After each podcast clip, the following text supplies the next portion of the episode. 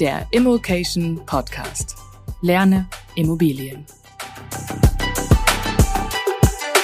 Herzlich willkommen beim Immokation Podcast.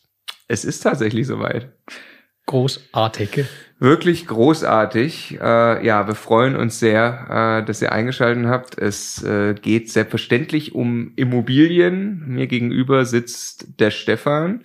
Mein Name ist Marco und äh, ich sage euch gleich, äh, über was wir jetzt heute sprechen wollen. Vorab aber äh, vielleicht zuallererst mal, was ist überhaupt Immocation? Immocation steht für Immobilien und Education. Wir möchten Menschen dabei helfen, Vermögensaufbau mit Immobilien zu betreiben. Und zwar Privatpersonen, die sagen, hey, vielleicht ist die staatliche Altersvorsorge für mich nicht ganz ausreichend, vielleicht habe ich größere Ambitionen in Sachen Vermögensaufbau, vielleicht möchte ich tatsächlich äh, an einem großen Immobilienbestand arbeiten, der dazu führt, dass ich äh, früher in Rente gehen kann. Ähm, wir auf jeden Fall sind der Überzeugung, dass Immobilien der beste Weg sind, Vermögen aufzubauen, der beste Weg sind, sich passives Einkommen aufzubauen. Und genau deshalb haben wir, Stefan und ich, ähm, Ende 2016, oder? War das? Die erste Immobilie gekauft, oder? Nee, Immocation gegründet. Ja. Ja. Ja, Silvester saß man da. Genau, ja. Ende, also Ende 2016, Silvester saßen wir da und haben gesagt, oh, das könnte sein, wir müssen kündigen. Genau. Genau. Ende des Jahres. Genau, Ende 2016 dann, genau, genau. Und vorher hatten wir gesagt, wir machen's. Ähm, ja, also eine Plattform, äh, immocation.de gegründet. Wir haben mittlerweile den größten YouTube-Kanal zum Thema Immobilien in Deutschland, ähm, auf dem wir eben erzählen, wie das geht. Wie kann sich jeder eigentlich zum Beispiel eine kleine Wohnung kaufen, sie vermieten, äh, so dass sie sich von selbst abzahlt wie kann man anfangen mit Immobilien zu handeln, Fix and Flip und wie kann man sich auch wirklich einen großen Immobilienbestand aufbauen. Kann man das so stehen lassen oder würdest du Immocation noch anders beschreiben? Ja, Immocation ist mehr als ein YouTube-Kanal. Es ist halt äh, eigentlich eine Riesen-Community. Das ist der eigentliche Punkt, oder? Es ist eine Unmenge von Menschen, die sich zu diesem Thema zusammengefunden haben und zusammenarbeiten, um mit Immobilien Vermögensaufbau zu betreiben. Teilweise aus rein finanziellen Interessen, teilweise aus äh, Interesse an dem Thema und und ähm, mehr so ein Hobby, so, aber halt extrem viele Menschen. Das ist für mich eigentlich Immocation. Genau, wir sind wirklich eine große Community. Genau, und es ist lange, lange, lange überfällig. Wir haben, wie gesagt, äh, wir haben YouTube, wir haben äh, Facebook-Gruppe, wir haben unendlich viele Kanäle eigentlich, auf denen wir Immobilieninhalte teilen, Immobiliengeschichten erzählen. Bisher hatten wir nur nie einen Podcast und jetzt endlich haben wir einen und sitzen hier feierlich. Äh, der Stefan sitzt ähm, ein bisschen weiter weg von mir, weil Corona gerade hier die Runde macht. Also wer den Podcast etwas später anhört, äh, wir versuchen hier nicht äh, uns zu nahe zu kommen gerade. Ähm, ja, was wird's, um was wird's in diesem Podcast gehen? Also das hier ist ganz offensichtlich erstmal eine Special-Episode zum Start, in der äh, Stefan und ich uns unterhalten. Da werde ich gleich was zu sagen. Das Witzige ist, wir machen das gerne so. Der Stefan weiß überhaupt nicht, um was es geht.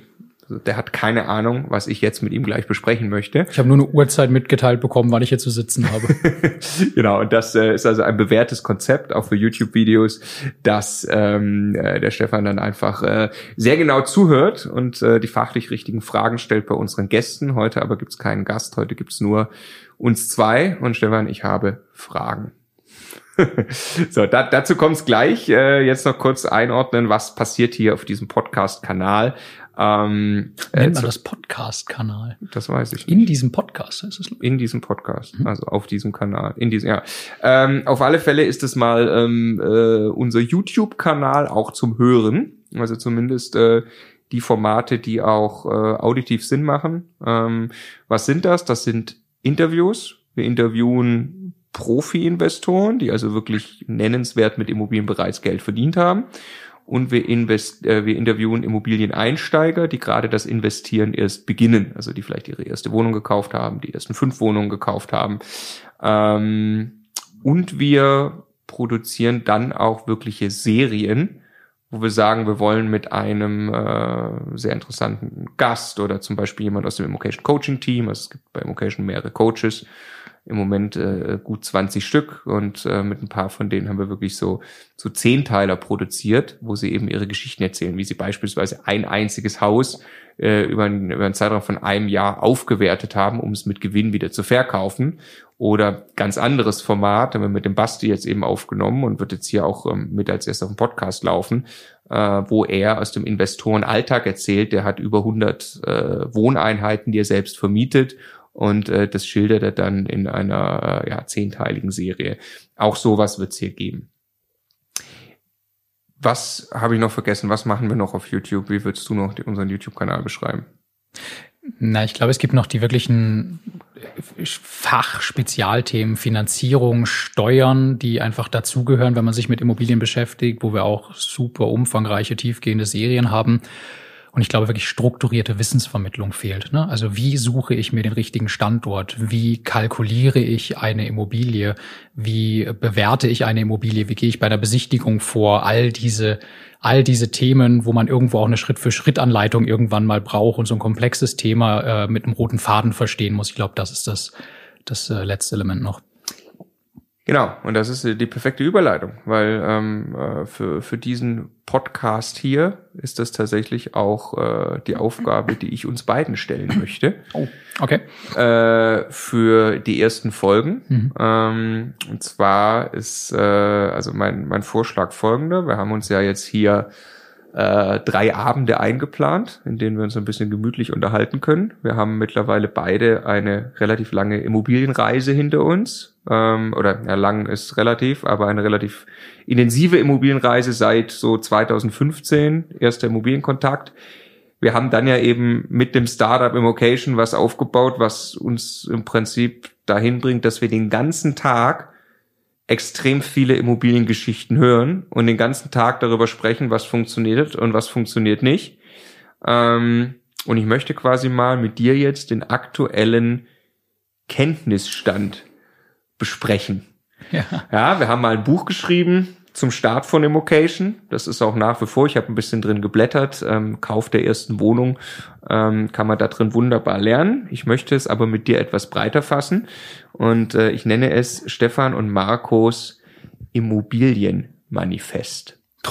Ne? ja, klassisch kleines Wort genau. von dir. Und zwar, also das möchte ich probieren, mit dir jetzt über sechs, vielleicht werden es auch mehr, äh, Folgen hier jetzt mal zu besprechen, dass wir sagen, wie kann man in Immobilien einsteigen? Wie kann man mit Immobilien Geld verdienen? Was ist eine perfekte Finanzierung? Was sind die Risiken?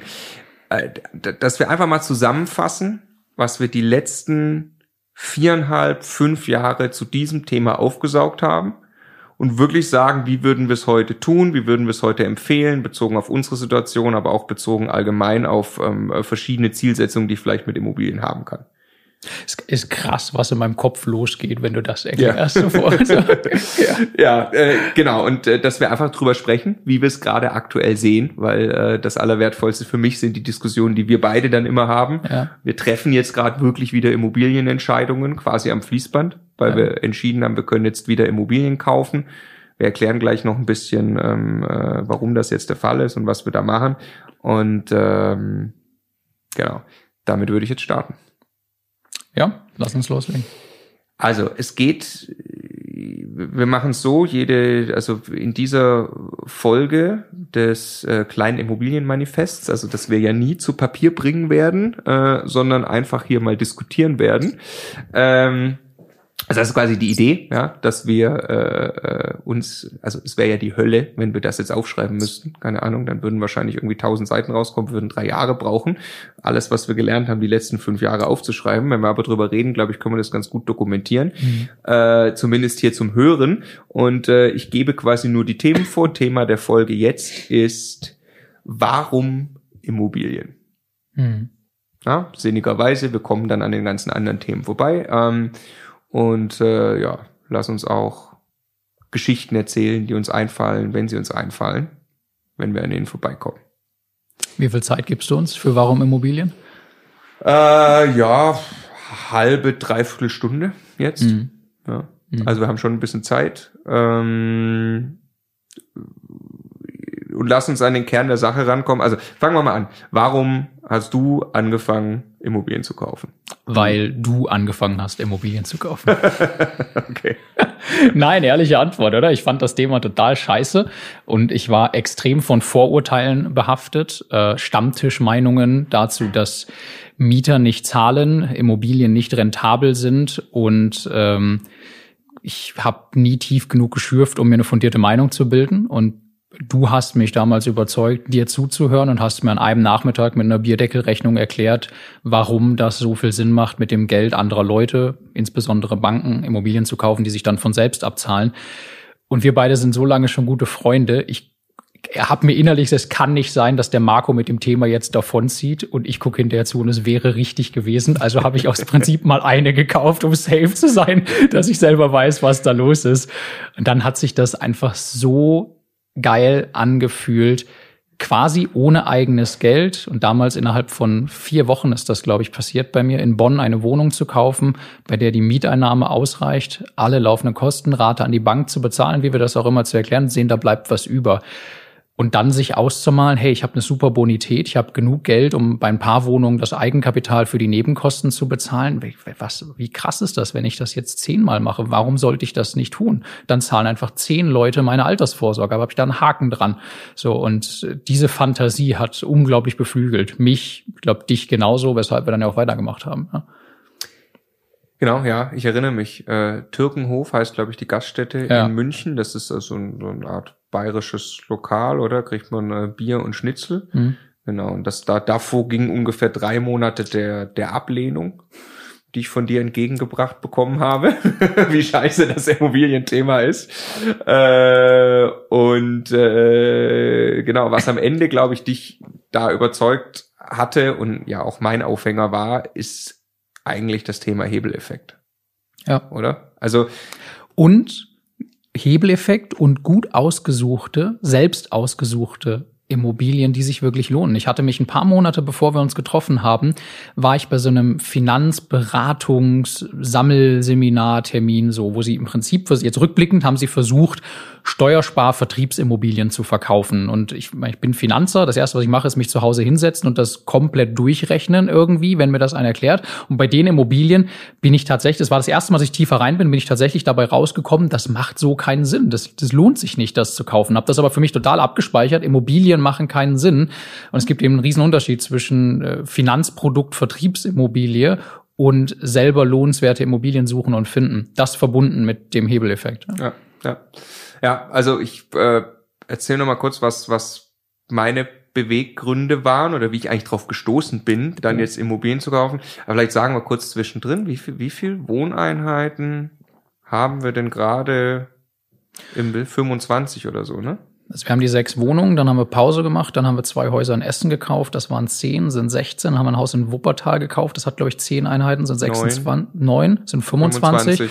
Jetzt kaufen wir gerade eine Bude in Bernau, sind 26. Wir kaufen ein Haus in Essen-Krei, das hat auch zehn Einheiten. Nee, ich glaube sechs. Sechs, dann sind es 31. Okay. Und dann sind wir noch in Herzfelde an dem Haus dran, das hat acht. Also wenn das jetzt beurkundet wird, sind wir bei knapp 40, glaube genau. ich. So. Ja. ja. Ja, Also wir haben wirklich, wir sind, und das ist, glaube ich, wichtig zu verstehen, wir sind halt von der, die ersten sechs, die wir gekauft haben, waren Ende 2015, da habe ich die erste gekauft, das erzähle ich jetzt gleich. Und dann haben wir 2016 äh, Gas gegeben, noch Immobilien zu kaufen. Das war dann Anfang 2017 vorbei. Da haben wir unsere Jobs gekündigt. mit also weiß ich noch, äh, äh, wo wir ja wussten, okay, ähm, jetzt kommen noch ein paar Lohnzettel. Den letzten haben wir eingereicht bei und, der BB Bank. Äh, genau. Und wir brauchen wirklich den letzten Lohnzettel, um noch die letzte sechste Wohneinheit zu kaufen. Ja. Äh, ja, werden wir im Laufe des Podcasts äh, sicherlich noch erzählen, wo und wie die alle sind. Auf jeden Fall dieses Sechser, also diese sechs Einheiten, die uns beide zusammen gehört haben, das war unsere Altersvorsorge. Dann haben wir Immocation gegründet, lange Pause und jetzt kaufen wir weiter mit einem ganz klar anderen Ziel. Da geht es natürlich um das Thema Frührente für uns jetzt, ähm, dass wir wirklich von diesen Immobilien im Hier und Jetzt leben können und nicht, wenn sie abbezahlt sind in 25 oder 30 Jahren. Ja. Ne? Genau. So, aber ganz zurück, warum ähm, Immobilien für mich, äh, ich, äh, also ich meine, wir beide äh, wir haben ja, wir haben Großkonzernkarrieren gemacht, auch nebeneinander, wir haben in BGs gelebt, wir haben es immer mitbekommen, wir haben irgendwie ein gutes Geld verdient, also man mhm. hat relativ schnell, relativ gutes Gehalt gehabt, man konnte auch äh, Leasing-Autos fahren, ähm, die, die äh, ganz nett waren und wir haben Freude gehabt, ständig essen zu gehen und so. Äh, haben es teilweise auch massiv übertrieben. Äh, aber wir haben, glaube ich, beide irgendwie auch immer gedacht, wir sind irgendwie clever und bei dem ganzen Thema Vermögensaufbau da sind wir auch irgendwie clever und äh, waren immer auf der Suche, habe ich das Gefühl gehabt, nach, äh, oh ja, man muss irgendwie Aktien und hier muss man schlau sein und wie kauft man jetzt Rohstoffe oder wie macht man das und so. Und ich war an einem Punkt, ich hatte mir fest den Kopf gesetzt, ich setze dieses System von Lebermann um, Aktienanlagesystem, äh, wo man jeder Aktie im DAX Punkte vergibt nach bestimmten Kriterien, macht das alle paar Wochen und dann ähm, stellt man so, richtet man so sein Depot irgendwie aus. Und da habe ich mir gehofft, dass ich mir so einen einen Vorteil erarbeite gegenüber den anderen Marktteilnehmern, mit dem ich davonziehen kann. Und das war ähm, äh, absoluter Griff ins Klo. Nicht, dass das nicht funktioniert hätte an sich, aber ich habe irgendwie ziemlich genau äh, mein Geld so gut angelegt, wie sich der Aktienmarkt eh gerade entwickelt hat. Also ein Haufen Arbeit für die Erkenntnis, ich hätte auch gleich einfach äh, äh ein ETF kaufen können, also auch gleich einfach den, den ganzen Markt irgendwie quasi als äh, ja, äh, kaufen können. Ähm, und genau, genau, als ich das realisiert habe, boah, nee, jetzt hast du dir, da habe ich mich, also das ist richtig für, für mich genau, bei dir ist ja genauso, ist das dann wochenlang das Hobby und man wälzt nur noch Excel-Listen links und rechts und äh, in diesem Frustmoment habe ich zufällig einen Blogpost gelesen vom Bodensee Peter. Ich glaube mittlerweile Startup-Investor und der beschreibt da irgendwie, dass er eine, eine kleine Wohnung gekauft hat und sie vermietet. Und ich hatte zu dem Zeitpunkt, es war für mich absolut ausgeschlossen, dass ich eine Immobilie selbst besitze, wo gar noch renoviere, in die Vermietung gehe, äh, den ganzen Aufwand mache und das alles für eine Rendite, die man Immobilien nachsagt, also Mietrendite von vier, fünf, sechs oder sieben Prozent. Mache ich, kaufe ich halt DAX ETF, habe ich im Schnitt acht Prozent und lege halt mein Geld in Aktien an so ne? Ähm, und habe tatsächlich erst in dieser ganz simplen Rechnung in diesem Blogpost, der beschreibt dann irgendwie kauft halt die eine Wohnung, was ist die Rate an die Bank und äh, ähm, was hat er für Kosten und was steht für eine Miete dem gegenüber. Und dann blieb da tatsächlich Geld übrig. Und dann habe ich erst gecheckt, ach krass, und er hat für diese Wohnung ja nicht beispielsweise 100.000 Euro investiert, der hat vielleicht 10.000 Euro investiert und das restliche Geld kommt ja tatsächlich von der Bank. Und ich meine, wir haben beide zumindest zur Hälfte Wirtschaft studiert, aber also den Hebeleffekt hatte ich nie richtig auf dem Schirm. Ich wusste natürlich, dass das bei Aktienoptionen geht. Äh, aber das war irgendwie so eine hochriskante Geschichte. Dass das aber bei Immobilien an der Tagesordnung ist, dass einfach Privatpersonen ihr Geld hebeln durch das Geld von der Bank, ähm, war mir nicht klar. Mhm. Genau. Und äh, als ich das gelesen hatte, so kam ich drauf, das zu machen. Also ich muss mal, glaube ich, fairerweise wirklich sagen, wir beide auch, glaube ich, kamen, kommen aus der Ecke, äh, wie viel Rendite ist da möglich? Ne? Also wir haben jetzt nicht, wir haben uns jetzt nicht verliebt in, in Immobilien, weil Immobilien so schön anzusehen sind, sondern weil wir wirklich der Überzeugung waren und sind, dass sie einfach mehr Rendite bringen. Ja, total. Ist das auch so? Bist du der Meinung immer noch? Der Meinung, dass Immobilien viel Rendite bringen? Also, dass Immobilien im Vermögensaufbau dich am weitesten nach vorne bringen. Ja. Ja, ich bin noch immer der Überzeugung, dass richtig ausgesuchte Immobilien Schau, was, was kannst du tun, wenn du, wenn du Aktien kaufst? Sagen wir mal, du hast 50.000 Euro, dann, dann legst du diese 50.000 Euro irgendwie in Aktien an. Jetzt kriegst du da langfristig 8% Rendite. Und die steigen halt nach und nach im Wert irgendwie. Klar, wenn da noch eine Dividende kommt, das tesorierst du oder so. Wenn du stattdessen dir die Zeit nimmst, dich richtig in das Immobilienthema einzugraben, dann kannst du mit diesen 50.000 Euro fünf richtig lohnenswerte Immobilien kaufen. Also je nachdem, wie viel Mühe du dir auch gibst, äh, wie du dich in Standorte reingräbst und so weiter, äh, schaffst du vielleicht eine Mietrendite von irgendwie sechs, sieben Prozent an einem vernünftigen Standort, wo du davon ausgehen darfst, dass du auch in 30 Jahren oder, oder darüber hinaus wirklich noch deine Miete bekommst. Und dann schaffst du Vermögenswerte, die, die A, deutlich größer sein können und B, bringst du dir eine Fähigkeit bei, die du, wenn du dann Spaß daran hast, nutzen kannst, um dir sowas wie eine Frührente, das, was wir jetzt machen, aufzubauen. Also es gibt, du bist relativ schnell an einem Punkt, dass das mindestens so, und das ist für mich das Einzige, was als Alternative in Frage kommt, mindestens so attraktiv ist wie ein sauberes, langfristiges, passives Aktieninvestment, irgendwie in ETFs oder sowas aber du hast einen so unglaublichen Hebel, wenn du dich tiefer eingräbst und wirklich äh, wirklich investierst, statt einfach nur Kapital anzulegen in Immobilien. Das ist einfach der, der Oberkracher. Plus, und das ist der für mich wirklich nach und nach der, der Hauptgrund, Aktien sind nur dann mit acht Prozent im, im, im Schnitt endgültig verzinst, wenn du sie wirklich langfristig hältst. Und die aller, aller, allermeisten Menschen machen das nicht. Die kaufen keine Aktien und halten 30, 40 Jahre die Füße still. Das tun die allermeisten Menschen einfach nicht. Und das muss man einfach mit einbeziehen, wenn man eine Kapitalanlage äh, irgendwie sich anschaut. Sondern sie gehen dann rein und raus, machen Market Timing, was auch immer. Und dann bleibt am Ende eben viel, viel weniger übrig. Und bei Immobilien passiert das nicht. Wenn du die gekauft hast, dann bleibst du dabei. Du zahlst diesen Kredit zurück, die Mieteinnahmen kommen, irgendwann gehört diese abbezahlte Immobilie dir. Plus, wenn es um Altersvorsorge geht, erstmal im ersten Schritt, dann geht es um passives Einkommen und die Immobilie wirft halt automatisch wirklich sauberes und inflationsgesichertes passives Einkommen ab. Auch das ist nicht so einfach bei Aktien, weil Dividenden können sich von einem Tag auf den anderen ändern. Plus, Altersvorsorge. Jetzt sitzen wir gerade hier und der DAX hat in den letzten zwei Wochen eine krasse Situation, ja, aber mein Vater ist 60 Jahre alt ungefähr, der geht jetzt langsam auf den Ruhestand zu. Aktien haben jetzt einfach mal 30 Prozent verloren in den letzten, in den letzten zwei Wochen. Mit allem, was dazugehört. So, das passiert bei Immobilien einfach nicht. Erst recht nicht mit den Mieteinnahmen, die man dann braucht, um davon zu leben. Also ich finde es für Vermögensaufbau und für Altersvorsorge immer noch absolut outstanding.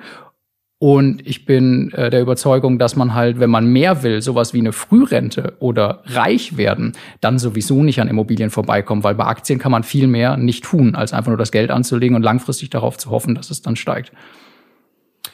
Ja, sehe ich tatsächlich alles auch immer noch genauso. Wir haben die Dinge ja auch mal aufgeschrieben und äh, auch immer wieder drüber nachgedacht und ich äh, empfinde es auch noch ganz genauso. Ich möchte nochmal, wir sollten im Einzelnen gleich, finde ich, auch nochmal äh, noch mal auseinandernehmen. Wie fühlen die sich wirklich heute für uns an? Also wir haben immer schon gesagt, Wohnen ist ein Grundbedürfnis, das ist super. Ähm, dauerhaftes passives Einkommen, was du gerade auch beschrieben hast, wie sich das denn im Alter verhält und so.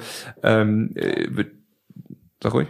Nee, ich meine, ein Punkt ist mir ganz wichtig, weil jetzt, also auch, du hast, sprichst ja immer wieder an, jetzt, wo stehen wir heute? Ich merke, je länger ich mich mit dem Thema beschäftige, also ich finde Immobilien mega geil, aber ich bin überhaupt nicht der Meinung, dass ein Portfolio nur aus Immobilien bestehen muss oder ja. sollte, sondern Aktien sind eine hervorragende Geldanlage und ich finde, dass die sich ganz, ganz toll ergänzen können und auch einfach äh, in Summe eine bessere Risikostruktur sein können, wenn man das, wenn man das clever macht. Aber für den richtigen skalierenden Vermögensaufbau und diese Grundsicherung und so weiter finde ich, also ich würde immer erst Immobilien machen und dann beimischen, so wie wir es jetzt gerade auch tun. Ja, ja, ja, absolut. Ähm, das lassen wir noch zurückkommen auf den, äh, auf den Kernaspekt erstmal der Rendite ja. oder tatsächlich einfach diesen Kernaspekt, wie viel Kohle kann ich denn damit jetzt machen? Und äh, möchte quasi nochmal die, die Gegenthese äh, aufstellen. Also zuerst mal brauchen wir nicht drüber reden, sowas wie äh, ein Sparbuch oder ein Festgeld oder irgendwas, das sind alles ähm, lächerlich kleine Renditen, was dann tatsächlich auf Lebenszeit auch äh, dazu führt, dass ich damit nicht mal meine Altersvorsorge lösen kann oder einen Tropfen auf einen heißen Stein habe, nicht mal die Inflation ausgleiche. Das ist aber, das ist, es macht keinen Sinn. Vermögensaufbau betreiben geht eigentlich nur in den, also entweder richtige Unternehmensinvestments ähm, äh, außerhalb der Börse, aber im Prinzip nur ähm, über die Börse in Form von Aktien oder Immobilien. So, und äh, da ist man jetzt, wir nehmen immer an, DAX ETF, also ich kaufe einfach ein Zertifikat, was den DAX abbildet, dann mache ich irgendwie im Schnitt acht Prozent im Jahr. Ne? So, und jetzt äh, würde ich gern, die, die, die Gegenthese wäre ja, das müssen wir vielleicht jetzt einmal, einmal kurz wirklich die Rechnung im Detail gleich machen. Ähm, jetzt bei Immobilien habe ich eine ganz tolle Eigenkapitalrendite im ersten Jahr, habe aber nichts vom Zinseszinseffekt, weil mein Geld gebunden ist. Und beim äh, DAX mit acht Prozent beispielsweise, wenn ich jedes Jahr acht Prozent kriege, inklusive Zinseszinseffekt, wissen wir, holt das ja auch irgendwann auf. Wenn ich die beiden so nebeneinander stelle, äh, dann ist schon für mich die Frage, okay, ein DAX ETF, das ist ja, also es ist einfach komplett schnell gekauft. Das hat andere Nachteile, aber das ist in einer Sekunde gekauft und Sparplan ist eingerichtet, bin ich fertig. Immobilien, äh, vor allem, äh, die man selbst vermietet, ist eine ganz andere Hausnummer. Jetzt, damit wir das nebeneinander stellen können, ich möchte auf den Punkt hinaus, ob das äh, also wirklich so viel besser ist. Ich, ich würde jetzt auch, weil das gehört für mich in, in unser Manifest hier rein, ähm, einfach mal eine Standard-Kalkulation machen ist, dass wir wirklich mal zusammen kurz einmal auch auch äh, für jeden äh, Zuhörer, der jetzt äh, vielleicht einsteigt hier, ähm, erklären, wie so ein Immobilieninvestment in Zahlen funktioniert. Und dann den Vergleich ziehen zu Aktien. Ich fange an mit der allerersten Immobilie, äh, die ich gekauft habe 2015, ähm, bevor wir dann angefangen haben zusammen zu kaufen.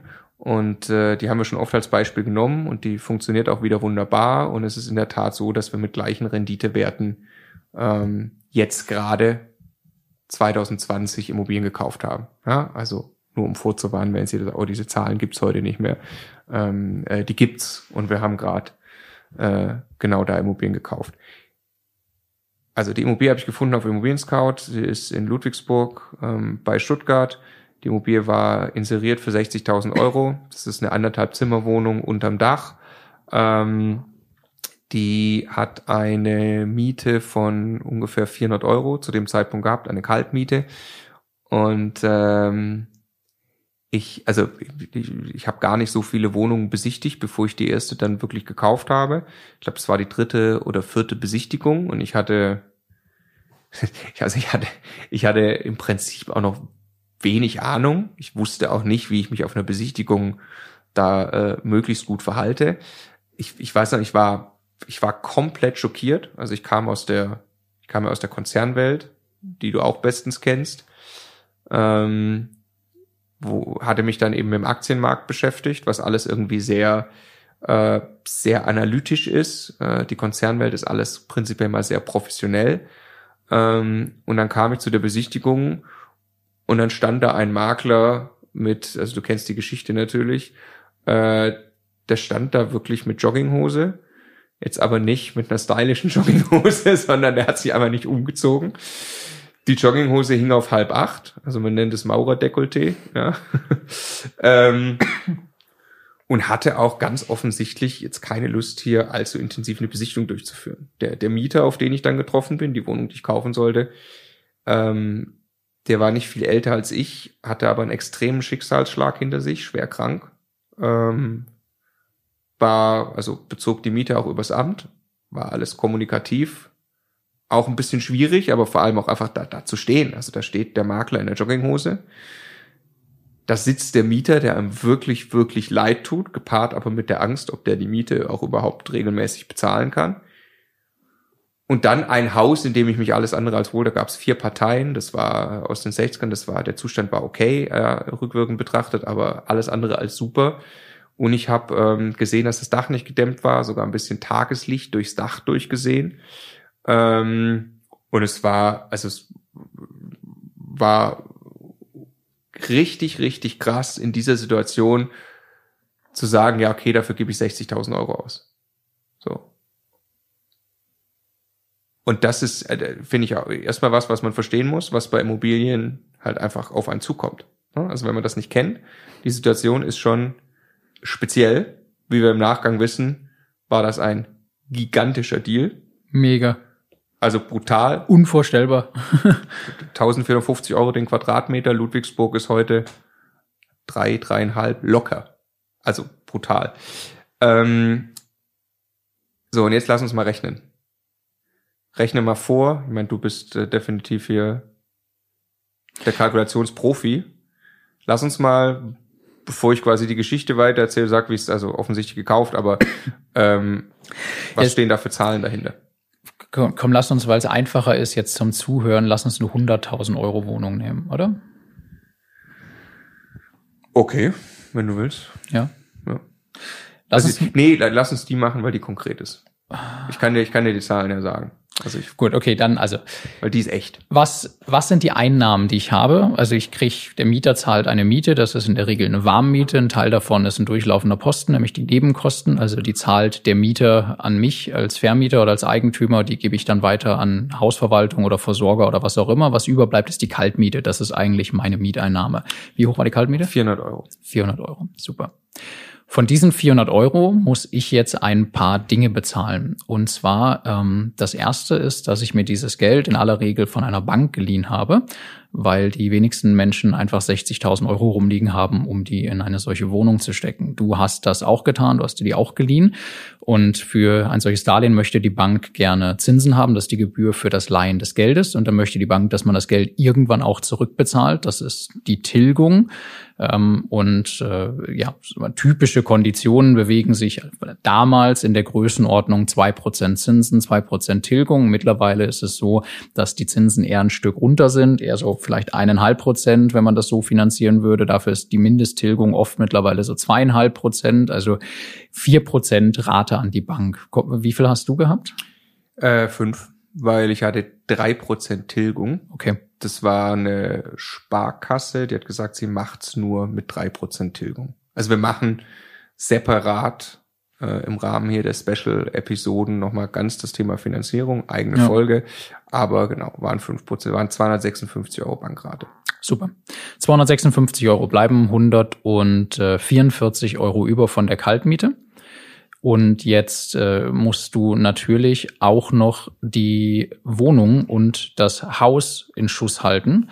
Das heißt, es gibt sowas wie eine Instandhaltungsrücklage oder Kosten für Instandhaltung. Das eine ist, äh, dass du Geld selber zur Seite legst für die ähm, Renovierung oder Sanierung der Wohnung. Da musst vielleicht alle 20 Jahre mal ein neues Badezimmer rein, du musst da vielleicht mal irgendwie eine neue Küche reinmachen, wenn du die mitvermietest und so weiter. Dafür legst du Geld zur Seite, typischerweise 10 Euro pro Quadratmeter und Jahr. Wie groß ist die Wohnung? 40 das sind 400 Euro im Jahr durch 12, das sind so 33 Euro im Monat, oder? Ja. Dann bleiben noch 111, ich mache das hier gerade im Kopf, wenn ich mich verrechne, aber 111 Euro über. Ähm, und dann ist das nächste, dass auch das Haus instand gehalten werden muss. Wenn du eine Wohnung in einer Eigentümergemeinschaft, also in einem größeren Objekt kaufst, dann ist da eine Verwaltung, eine Hausverwaltung zwingend drauf, die sich um den Betrieb und auch um das äh, Instandhalten des Hauses kümmert. Das heißt eine Eigentümergemeinschaft. Dinge werden dann nach äh, Regeln, die äh, vertraglich festgelegt sind, entschieden und so weiter und so fort. Aber kurzum, du musst jährlich einen Beitrag leisten an die Hausverwaltung, mit der sie das Haus instand halten kann. Das ist die Instandhaltungsrücklage der WEG, der Wohnungseigentümergemeinschaft. Weißt du, wie groß die war? Nee. Okay, lass uns mal, wir wissen gleich, was am Ende rauskommt. Jetzt ähm, die Zahl kennen wir nicht genau, aber du musst einen entsprechenden Beitrag leisten. Meistens ist das ein bisschen mehr als das, was für die Wohnung nötig ist, weil die Gewerke, also mhm. Dach und Fenster und Heizung einfach mehr Geld kosten, wenn sie regelmäßig gemacht werden.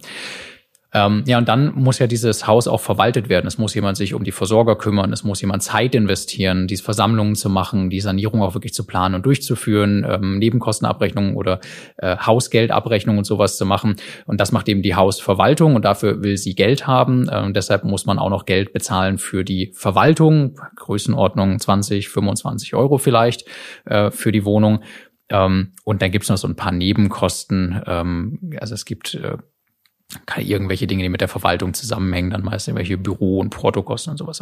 Also es gibt quasi einfach Kosten, die durch die Hausverwaltung entstehen. Das ist das sogenannte Hausgeld. Ein Teil davon ähm, sind die Nebenkosten des Mieters. Ein Teil davon ist nicht auf den Mieter umzulegen. Diese sogenannten um, nicht umlagefähigen äh, Anteile des Hausgeldes, die musst du bezahlen. So. Das heißt, äh, du hast die Rate an die Bank, du hast Kosten für die Instandhaltung der Wohnung, du hast anteilige Kosten für die Instandhaltung des Hauses, du hast Kosten für die Verwaltung mit so ein bisschen äh, Zeug links und rechts, was aber nicht groß bedeutend ist. Und äh, diese Dinge gehen alle ab von den Mieteinnahmen, die du hast.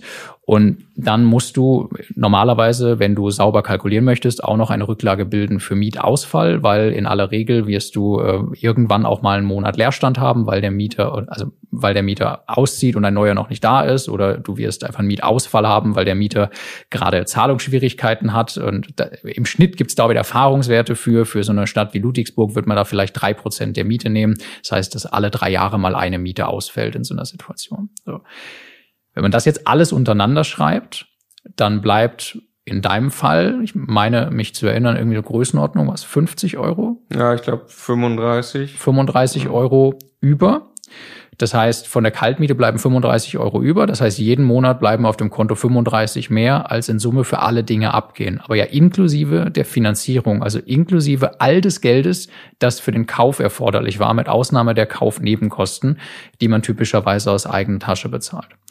Jetzt, wenn man die Rechnung noch einen Schritt weiterführt, dann sind diese 35 Euro ähm, nennt man der sogenannte Cashflow, ja, das Geld, was wirklich quasi reinfließt und da bleibt, ist das vor Steuern und jetzt muss man dann nach einer Nebenrechnung, die es noch gibt, noch ermitteln, äh, wie viel Geld der Staat gerne haben möchte an Steuern. Da spielen dann solche Dinge wie die Abschreibung und ähm, und Werbungskosten und sowas eine Rolle. Ähm, und ja, bei einem Objekt, das so kalkuliert ist wie du, da kommt dann wahrscheinlich raus, dass das Nachsteuern so ungefähr null auf null ist. Ja, ja genau. Also ich äh, bringe es jetzt nochmal bezogen auf die Investition, quasi auf die Eigenkapitalrendite. ähm, das äh, und sagt dann, wie es, was noch meine Gedanken damals waren. Ähm, warum diese Rechnung so besonders toll ist, also jetzt ist natürlich erstmal, was du gesagt hast, schon grandios. Man kriegt also die Miete und äh, dadurch wird automatisch ein Kredit zurückbezahlt und man muss irgendwie nichts drauflegen. Ähm, wenn ich das ausrechne, wie viel, wie viel habe ich in dem ersten Jahr eingenommen? Ich habe wahrscheinlich ungefähr 2200 Euro Vermögenszuwachs gehabt, vielleicht 2400 Euro, je nachdem, weil ich quasi die Tilgung mal 12 rechne, ja, 150 mal 12 ist 1800, oder? Die drei Prozent auf das Darlehen? Genau, die drei Prozent auf das Darlehen ist 1800 plus irgendwie den Cashflow und das, was halt irgendwie übrig bleibt. Ne? Dann bin ich irgendwie äh, über 2000 Euro. Genau, das ist deshalb jetzt so viel mehr als das, was ich gerade gesagt habe, weil du die Tilgung mitrechnest, weil das ist ja Vermögensaufbau. Irgendwann gehört dir eine abbezahlte Wohnung, die könntest du Richtig. verkaufen und dann hättest du das Geld dann auf dem Konto. Genau. Und jetzt habe ich tatsächlich in diesem Fall 7000 Euro Eigenkapital eingesetzt. Also die Wohnung hat am Ende nicht 60.000, sondern 58.000 gekostet, weil ein bisschen runtergehandelt. Und die 7000 Euro Eigenkapital waren nur für die Kaufnebenkosten da. Und du hast wie viel Vermögensaufbau? Ja, was wir gerade hatten, 1800 im ersten Jahr. Plus, plus Cashflow, also gute, zwei. über 2000 Euro. Vermögensaufbau im ersten Jahr aus 7000 Euro. Ja. Und das ist tatsächlich, das ist der Hebeleffekt, zumindest eine Auswirkung des Hebeleffektes. Und das war für mich im Kern immer das, was mich extrem fasziniert hat, äh, ist diese Bomben-Eigenkapitalrendite. Ja? Genau, erlassen uns das einmal greifen. Also der 2000 aus 7000 Euro, das sind was? 25 Prozent? Ja. Äh, mehr, also 30 Prozent irgendwie. Ja, sind 28,5 Prozent. Ja. Ja. 28,5 Prozent Rendite auf das eingesetzte Kapital. Das ist einfach der Oberkracher. Da kann ich mich, also oh, ohne, ohne zu berücksichtigen, dass so eine Immobilie auch noch langfristig typischerweise mit der Inflation im Wert steigt oder sowas. Wirklich nur aus den Einnahmen und dem, was du tilgst. Genau, genau. Und jetzt machen wir gleich den, den Vergleich einmal rüber zur Aktie, mhm. ähm, die da ja sicherlich nicht mit knapp 30 Prozent im ersten Jahr aufwartet. Ähm, ich sage noch kurz, wie die Geschichte in Ludwigsburg weiterging. Ähm, oder warum ich da eine Kaufentscheidung treffen könnte. Und ich kann es nur aus heutiger Sicht natürlich kommentieren mit dem, mit dem Wissen, was ich, was ich heute habe. Ähm, ich kann mich nur noch erinnern, was ich damals gedacht habe. Also ich hatte wirklich einfach Angst, äh, diese Entscheidung zu treffen. Äh, was mich sehr, sehr beruhigt hat, war die Tatsache zu wissen, ja gut, die Bankrate ist 256 Euro. Also wenn alle Stricke reißen, muss ich in der Lage sein, 256 Euro jeden Monat zu bezahlen. Das werde ich wahrscheinlich irgendwie noch hinkriegen. Da macht mich die eine Wohnung nicht bankrott so. Ähm, aber ich habe, ich weiß nicht, ich war dann in einer Hotelbar äh, gesessen mit einem Kollegen, damals im Konzern noch gearbeitet. Ähm, und äh, mit mehreren Kollegen und bin von Kollege zu Kollege gelaufen und gesagt, oh, ey, was kostet denn so eine Dachsanierung? Hat jemand das schon mal gemacht bei sich am Haus? Was bedeutet das, wenn, wenn jetzt hier das Dach, das es sah so schlecht aus, so vom Zustand her. Mittlerweile wissen wir, das Dach ist immer noch drauf und das ist auch so in Ordnung. Äh, wir haben aber eine neue Heizung eingebaut in dem Haus. Mittlerweile haben wir zwei von vier Wohnungen in dem Haus. Ähm, also mich hat das sau nervös gemacht. Mich hat äh, die Situation mit dem Mieter nervös gemacht. Ich hatte dann da noch ein bisschen ähm, äh, ja geklärt, wie sicher ist denn die Miete, die vom Amt kommt und die ist in der Tat bombensicher, äh, solange der Mieter immer regelmäßig zum Amt läuft und dort seine, seine Auflagen erfüllt. So, und ähm, ich habe mich dann einfach irgendwie durchgerungen, weil diese Rechnung wirklich gigantisch war und weil auch da der Quadratmeter Kaufpreis schon gut war. Ich war zuversichtlich, dass ich wirklich unter Marktwert kaufe ähm, und habe dann die Immobilie gekauft. Und aus heutiger Sicht, wenn man das jetzt mal äh, auf die Kalkulation wieder, wieder zurückführt, also Mietausfall, hast du gerade gesagt, nimmt man in die Kalkulation auf, hat man wieder als Rücklagen. Rücklagen für die Wohnung bildet man. Also man baut da schon über die Zeit, über die Jahre ein paar tausend Euro dann irgendwann Rücklage auf, wo man dann mal was machen kann. Und es ist nicht so, dass man das, das Bad sofort sanieren muss bei der Wohnung, aber einen neuen ähm, Boden kann man auch für ein paar hundert Euro mal verlegen. So, ne? Also die Rücklage, die sich für die Wohnung aufbaut, die passt schon. Dann haben wir die Rücklage, die Instandhaltungsrücklage fürs, äh, für die Eigentümergemeinschaft, die also gebildet wird von allen, am Anfang noch vier Eigentümern zusammen für das Haus. Die war dünn, also das, was das Haus an Rücklagen hat, war eigentlich zu wenig, aber ich habe äh, sehr engen Draht ähm, zu der Hausverwaltung da von Anfang an gepflegt, weil ich es auch einfach lernen wollte. Und äh, ja, in der Praxis, also jetzt äh, mit mehreren Immobilien und der ganzen Erfahrung da, ähm, was passiert in der Praxis? Die gucken halt, was möglich ist. Ja, also die gucken, okay, jetzt haben wir mal ein bisschen zu wenig Rücklagen gesammelt, das Konto ist relativ leer, das, äh, das Dach machen wir jetzt mal nicht. Ja, ähm, die Fenster waren irgendwie gerade gemacht. Kellerdecke, die war zu dämmen, ja, war die Idee. Ja, und dann hat man halt ähm, einen anderen Eigentümer gefunden, der gesagt hat, er dämmt die, das Handwerk kann das irgendwie, da hat man einen günstigen Deal gemacht, so. Ähm, dann hat sich die Eigentümergemeinschaft, die Hausverwaltung entschlossen, das so auf die Agenda zu bringen, so, ne. Ähm, es ist bei einem kleinen Haus, bei einer größeren Eigentümergemeinschaft läuft das noch viel professioneller ab, dass da einen Plan gibt. Aber ich weiß nicht, wie es dir geht. Hast du Angst davor, dass, dass, dass da jetzt wirklich, also wenn, wenn man beim Ankauf nicht schon weiß, dass da noch irgendwie halt eine Sonderumlage kommt, weil tatsächlich schon äh, Sanierungen wirklich äh, augenscheinlich oder offensichtlich anstehen am Haus, so richtig viel kann eigentlich nicht passieren. Ne? Also das, was spontan passiert, deckt eine Versicherung ab. Das ist der große Punkt, ist genau das, was ich gerade im Kopf hatte. Was ja eben nicht passiert, ist, dass da auf einmal eine Rechnung reinkommt, sehr geehrter Lücke. Wir haben, ohne das vorher in irgendeiner Art und Weise anzukündigen oder mit Ihnen zu besprechen, jetzt 40.000 Euro für ein Dach ausgegeben, Ihnen gehört eine Wohnung, wir brauchen bitte morgen 10.000 Euro. Das passiert einfach nicht. Es kündigt sich lange vorher an, wenn sowas gemacht wird. Dann wird diskutiert. Wenn eine Sonderumlage gemacht wird, dann wird das typischerweise, wird da irgendwie dann über ein, zwei Jahre mehr Geld kassiert. Also dann muss man vielleicht im Extremfall jeden Monat Monat nochmal 150 Euro irgendwie da investieren. Aber nee, ist der gleiche Punkt. Also das, da, da kommen keine großen Überraschungen. Nee. nee. Ja. Genau, also so, so ist er auch gekommen. Mittlerweile, wie gesagt, haben wir dann eine Gaszentralheizung in dem Haus angebaut, eine zweite Wohnung gekauft, sensationell unter Marktwert auch die zweite Wohnung bekommen. Wir sind äh, sehr, sehr happy, dass wir da überhaupt reingegangen sind in, in, in äh, auch, auch den Markt Ludwigsburg und das Haus und so. Ähm, also rückwirkend alles gut. Die, die Entscheidung zu treffen fühlt sich tatsächlich, fühlt sich damals extremst schwierig an und äh, ist eigentlich nur, und das ist ein, ein Ziel dieses Podcasts hier und natürlich auch ein Ziel von Immocation, aber dass wir viele solcher Geschichten erzählen, dass wir viele, viel Wissen und viel Fakten teilen, aber auch einfach viele Erfahrungen teilen, damit ähm, wir alle gemeinsam, natürlich auch für die Neueinsteiger, aber auch für die Profis, die immer dazulernen, wir lernen permanent dazu weil wir uns überhaupt nicht als Profis bezeichnen, ja, sondern ähm, äh, wir, wir sind gerade äh, gute Fortgeschrittene ähm, und, und freuen uns über alles, was wir, was wir auch lernen können. Ähm, ja, und das eben auch ein Ziel dieses Podcasts. Ähm, ja, wie ist die Wohnung auf 60 von 58.000 Euro runter verhandelt worden? Das ist vielleicht noch interessant, weil äh, wir werden auch noch viel über Akquise sprechen müssen in einer eigenen Folge. Weil Immobilien finden ist schwer. Wie kommt man heute an günstige Immobilien? Also diese Immobilie war tatsächlich sehr günstig und wie sich herausgestellt hat, war eben Folgendes passiert. Der, ähm, der aktuelle Eigentümer musste sehr, sehr schnell verkaufen, weil er auf Mallorca eine Bar in die Insolvenz geführt hat.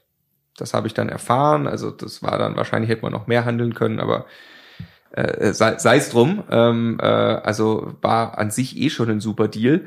Und äh, das ist halt, also, und die Wohnung war übrigens schon lang drin. Also die war länger, die war so, so, so ein Dauerparker bei Immobilien Scout, ähm, weil sich keiner getraut hatte, in ein Haus mit relativ wenig Rücklagen und einen Mieter zu übernehmen, der die Miete vom Amt bekommt. Und das offensichtlich gepaart mit einem Makler, der einem nicht da die Angst nimmt, ähm, sondern die Situation äh, eigentlich eher verschlimmert hat, dadurch, dass er da einfach äh, keinen guten Verkaufsjob gemacht hat. So. Genau, das hat zum Kauf der Wohnung geführt und das hat zu den, um es jetzt zurückzubringen zum Vergleich, äh, das hat geführt zu eben, sagen wir mal jetzt ganz grob 30 Prozent Eigenkapitalrendite auf meine eingesetzten 7000 Euro im ersten Jahr.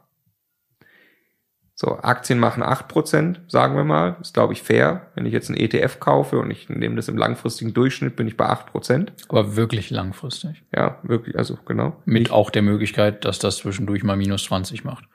Genau, sollte man in Corona-Zeiten dazu sagen. Ähm, so, warum hinkt der Vergleich?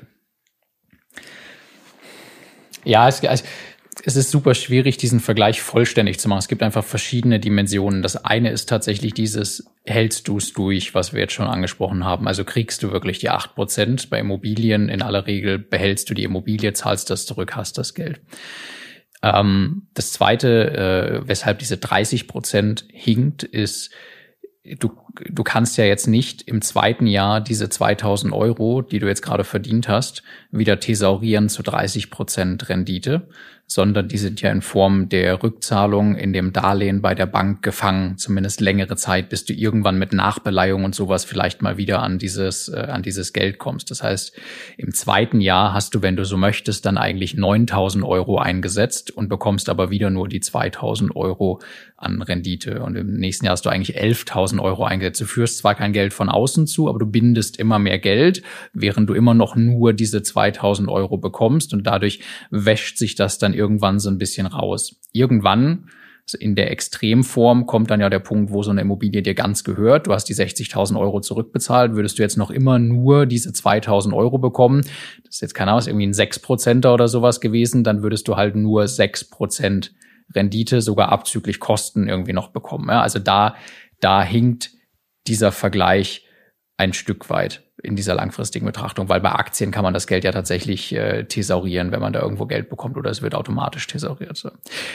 Jetzt wieder, deshalb sage ich, es schwierig. Auf der anderen Seite steigen Mieten langfristig und wir reden jetzt ja gerade wirklich langfristig mit der Inflation, mit allen Schwankungen, die es da kurzfristig geben kann. Das heißt eigentlich steigt dieses Geld jedes Jahr, was du da, äh, was du da äh, rausbekommst, ähm, weil die Kaltmiete steigt.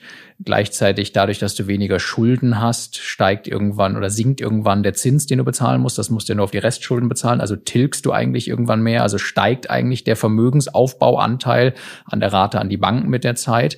Und Immobilien langfristig steigen im Wert auch ungefähr mit der, äh, mit der Inflation, wieder alle kurzfristigen Schwankungen außen vor. Also wenn man das alles reinrechnet, wir haben uns so oft gefragt, wie kann man das dann jetzt wirklich vergleichen und kam dann irgendwann darauf, eigentlich muss man sich mal angucken, wenn man das jetzt alles macht, was ist denn zu dem Zeitpunkt, wo diese Immobilie voll getilgt ist, jetzt wirklich das Endvermögen, wenn man acht Prozent Rendite hatte auf der anderen Seite und wenn man auf der einen Seite dann äh, eine Immobilie hat, die zu dem Zeitpunkt eben abbezahlt ist, diese und diese Erträge abwirft.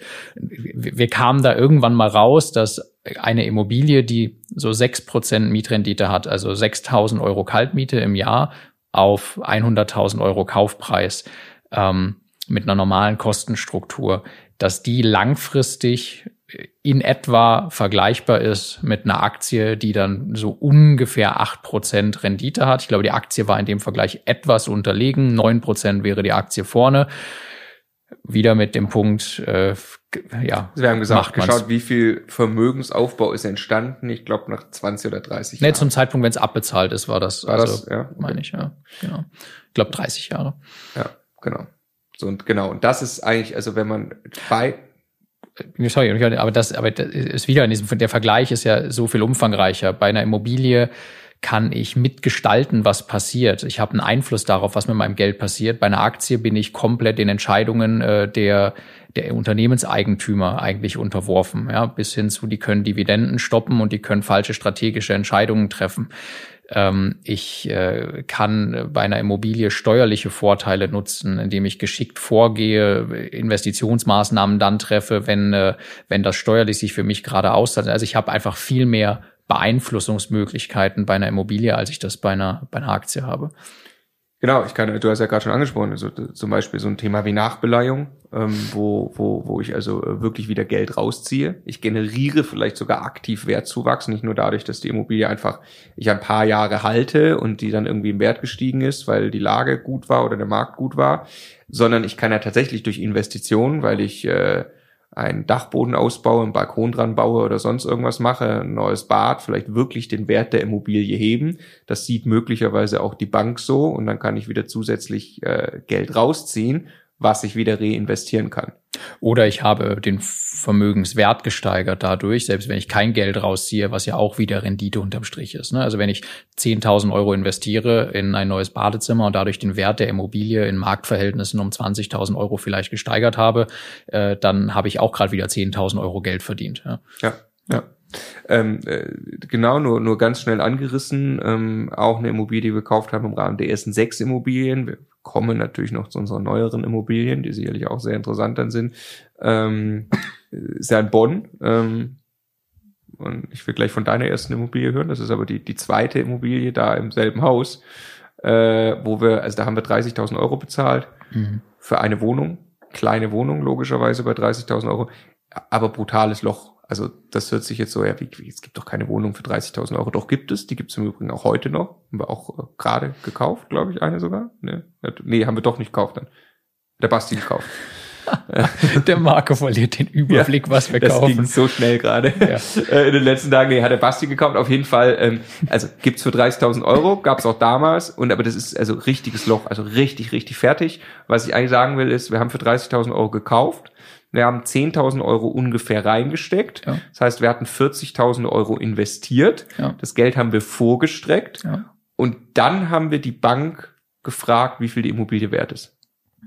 Ja, wir haben es der Bank eigentlich gesagt, weil wir gesagt haben, uns gehört schon eine Wohnung in diesem Haus, die ist exakt gleich geschnitten, ist quasi einfach nur eine Tür nebenan und die ist 55.000 Euro wert gewesen, weil die haben wir selber für diesen Preis gekauft und die wäre zu diesem Preis auch an andere Leute weggegangen und ihr selber habt die auch mit diesem Preis eingewertet zu dem Zeitpunkt.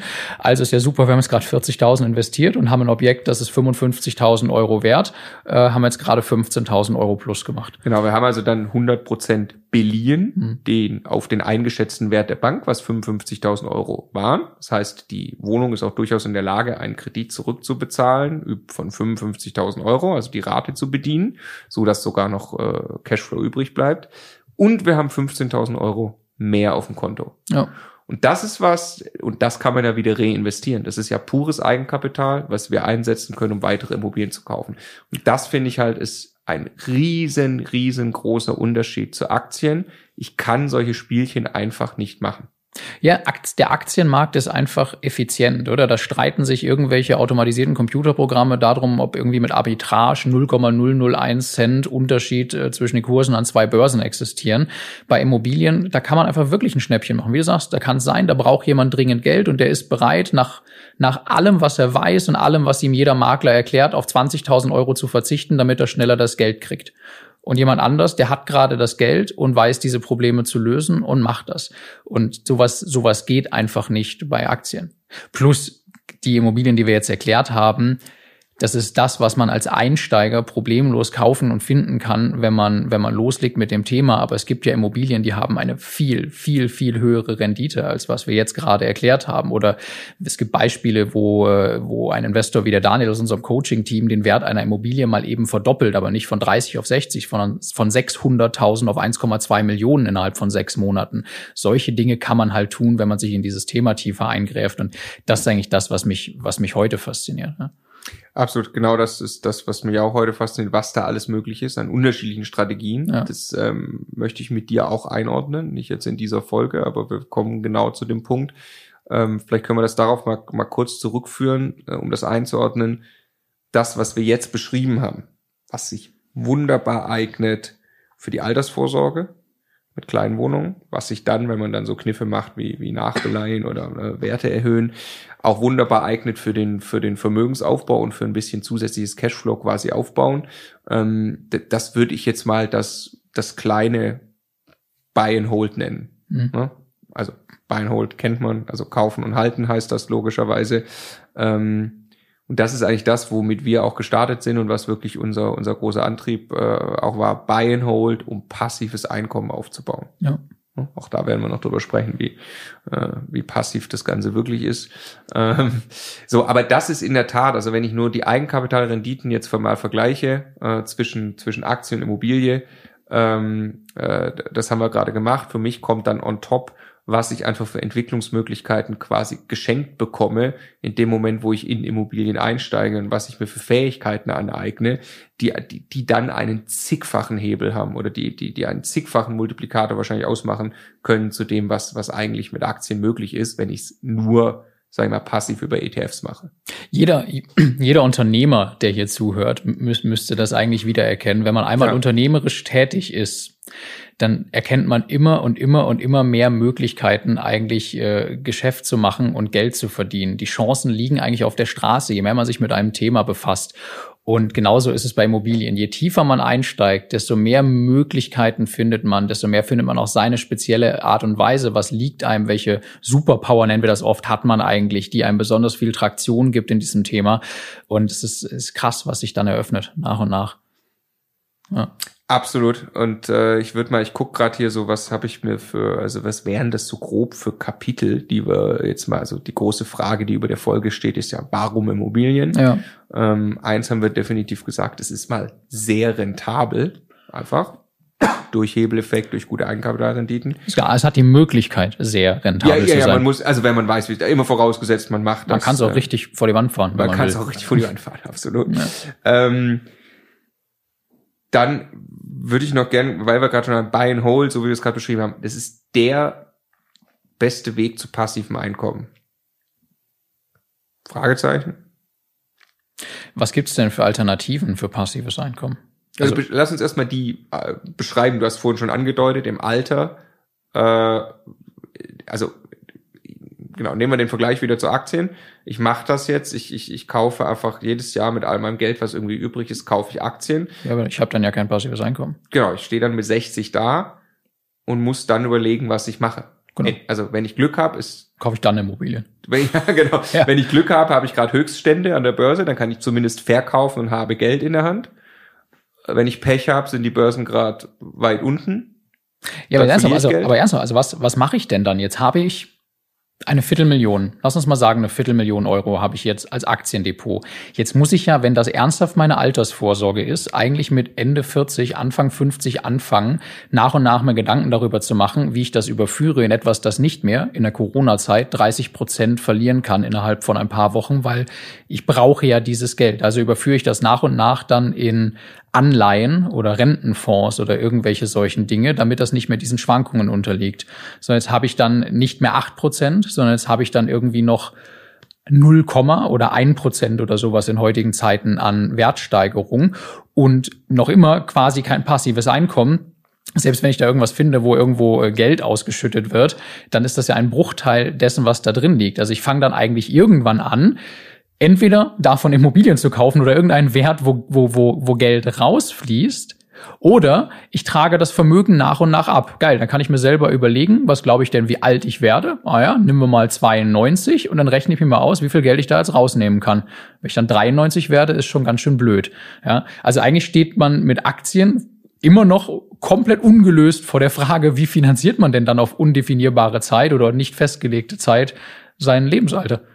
Genau, bei Immobilien, ich meine, dass die These gilt es natürlich für uns auch noch selbst zu beweisen, aber so ist ja unser Plan. Wir also bauen gerade einen Immobilienbestand auf, der uns passives Einkommen bringt. Äh, je nachdem, wie gut wir einkaufen, je nachdem, wie gut wir die Immobilien bewirtschaften, ähm, umso früher kommt da mehr passives Einkommen raus, aber das kann man natürlich alles ausrechnen, wann und wie das reicht.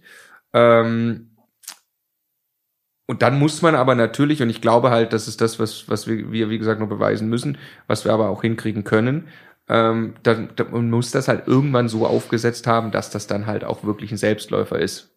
Ja? Also das ist, das ist für mich das einzige Fragezeichen noch. Passives Einkommen, ist es dann nachher auch wirklich passiv? Ich sage ja, man kann das dahin bringen, weil wir Immobilien kennen, Immobilieninvestoren kennen, die das vollkommen passiv umgesetzt haben. Das hat was zu tun mit einer Hausverwaltung, das hat was zu tun mit einer Sondereigentumsverwaltung, die sich um Mieter kümmert. Das hat, wenn man es größer denkt, was damit zu tun mit einem professionellen Asset Management. Aber man kann sich, wenn man äh, sich das, das Wissen aneignet ähm, und das nebenbei über, ich, das ist ja am Ende Jahrzehnte, ähm, äh, Stück für Stück, sagen wir, die Fähigkeiten aufbaut, immer bessere Deals irgendwie macht und sein Geld langsam überführt in Immobilien, glaube ich, kann man sich parallel dazu Strukturen schaffen, die das für ein fast aufwandsneutral hinbekommen.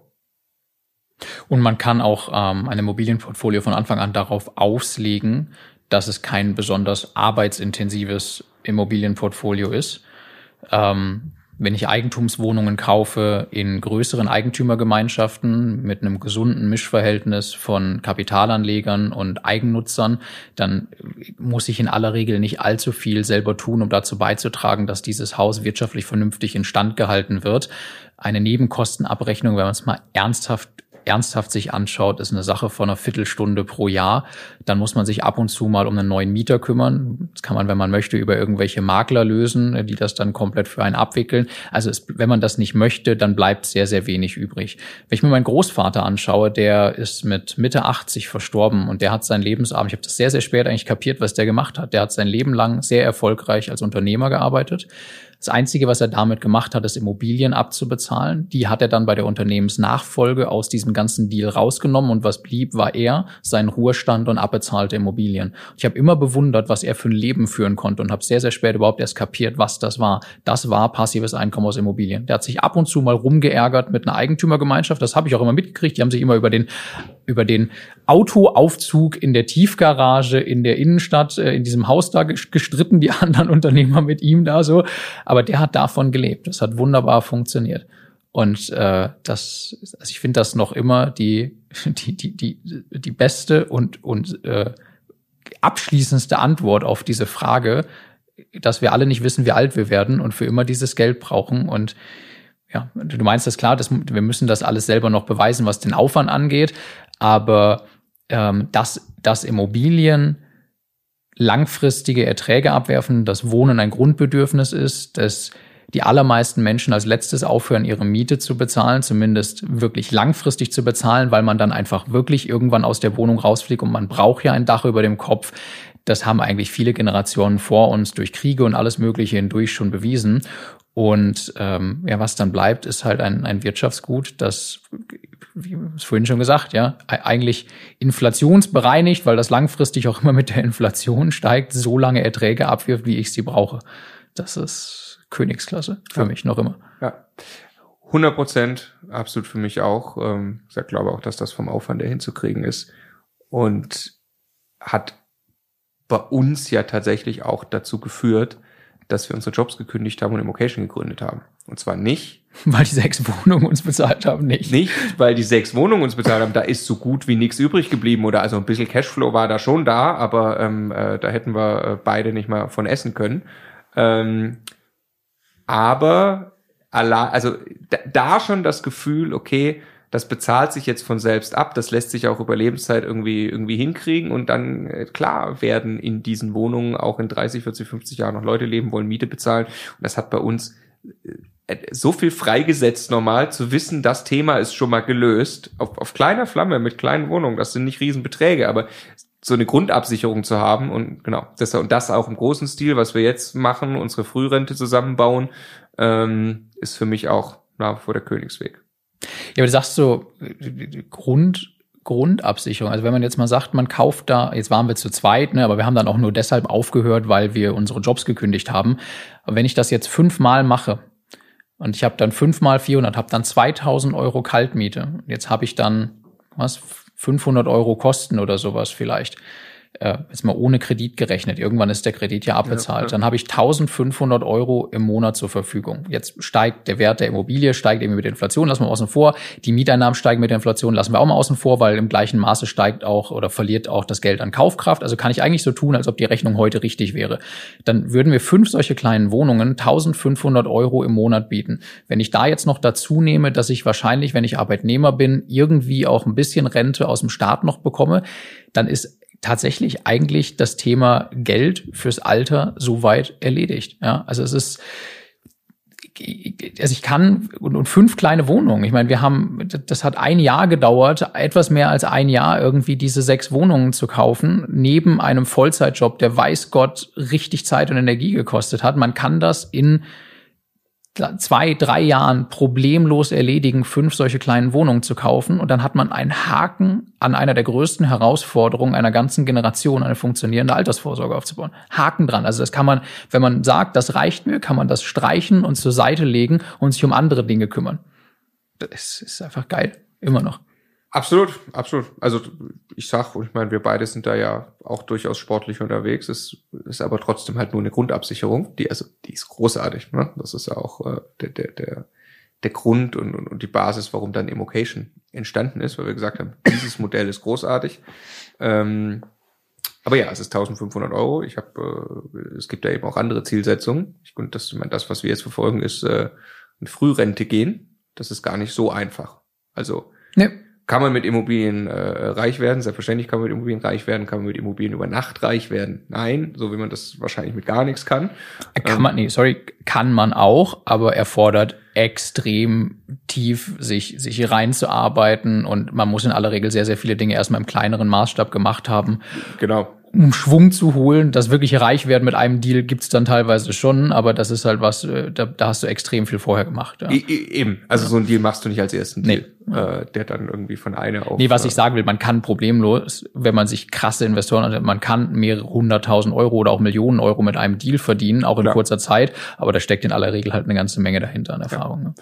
Genau so, aber über das, was wir bisher gesprochen haben, wir werden andere Strategien auch noch besprechen wollen, war jetzt ähm, Buy and Hold für die Altersvorsorge, sage ich ja. mal. Das ist die Grundabsicherung. Wenn ich das einen Schritt weiter denke, ähm, äh, Buy and Hold, um in Frührente zu gehen, das müssen schon brutal viele Immobilien sein ja. ähm, oder extrem rentable Immobilien oder extrem viel Eigenkapital, weil äh, die Rechnung, die du gerade gemacht hast, bezog sich ja tatsächlich darauf, dass die Immobilien abbezahlt sind. Da haben wir jetzt in dem Beispiel von 400 Euro Miete, haben wir 100 irgendwie noch Kosten gehabt. Es gab keine Rate an die Bank mehr und 300 durfte man behalten. Davon hattest du fünf Stück gerade gerechnet. Ja? Im Hier und Jetzt hat die Immobilie einen Cashflow von 30 Euro abgeworfen. Ja.